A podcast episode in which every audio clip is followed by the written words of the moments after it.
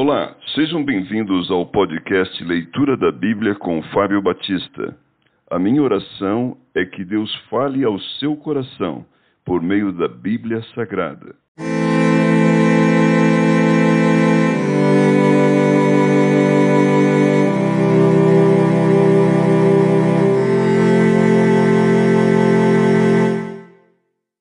Atos capítulo 22 Paulo apresenta sua defesa. Irmãos e pais, ouvi agora a minha defesa perante vós. Quando ouviram que lhes falava em língua hebraica, guardaram ainda maior silêncio.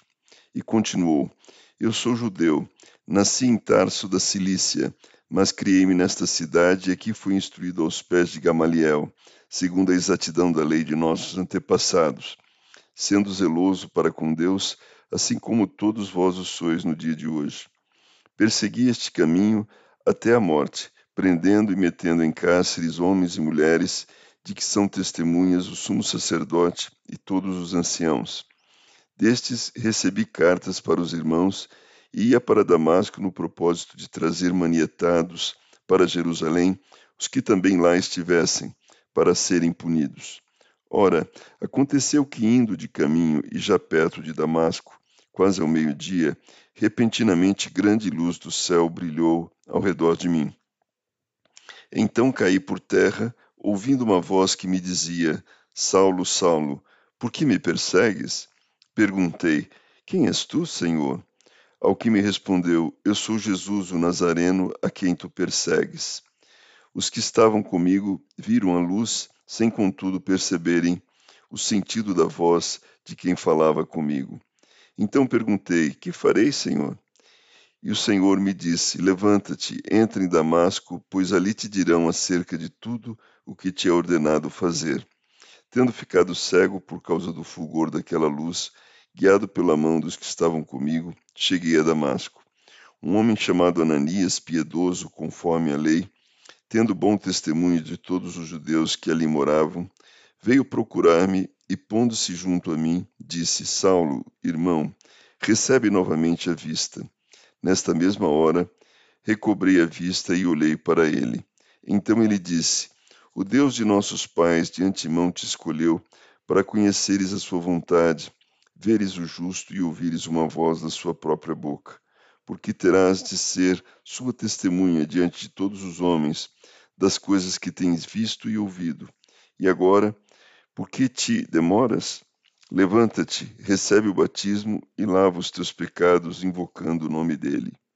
Tendo eu voltado para Jerusalém, enquanto orava no templo, sobreveio-me um êxtase, e vi aquele que falava comigo: Apressa-te e sai logo de Jerusalém, porque não receberão o teu testemunho a meu respeito. Eu disse: Senhor, eles bem sabem que eu encerrava em prisão e nas sinagogas açoitava os que criam em ti. Quando se derramava o sangue de Estevão, sua testemunha, eu também estava presente, consentia nisso e até guardei as vestes dos que o matavam.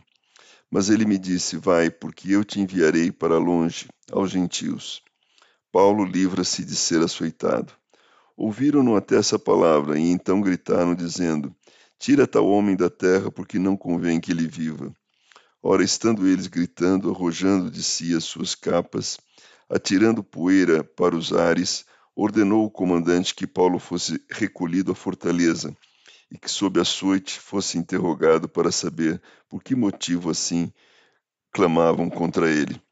Quando estava amarrando com correias, disse Paulo ao centurião presente: Ser-vos-á porventura lícito açoitar um cidadão romano sem estar condenado? Ouvindo isto, o centurião procurou o comandante e lhe disse: que estás para fazer?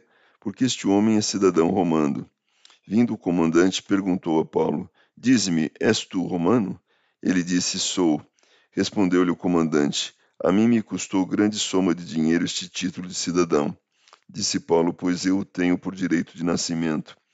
Imediatamente se afastaram os que estavam para o inquirir com açoites. O próprio comandante sentiu-se receoso quando soube que Paulo era romano porque o mandara amarrar. No dia seguinte, querendo certificar-se dos motivos do que vinha ele sendo acusado pelos judeus, soltou-o e ordenou que se reunissem os principais sacerdotes e todo o sinédrio, e mandando trazer Paulo, apresentou-o perante eles.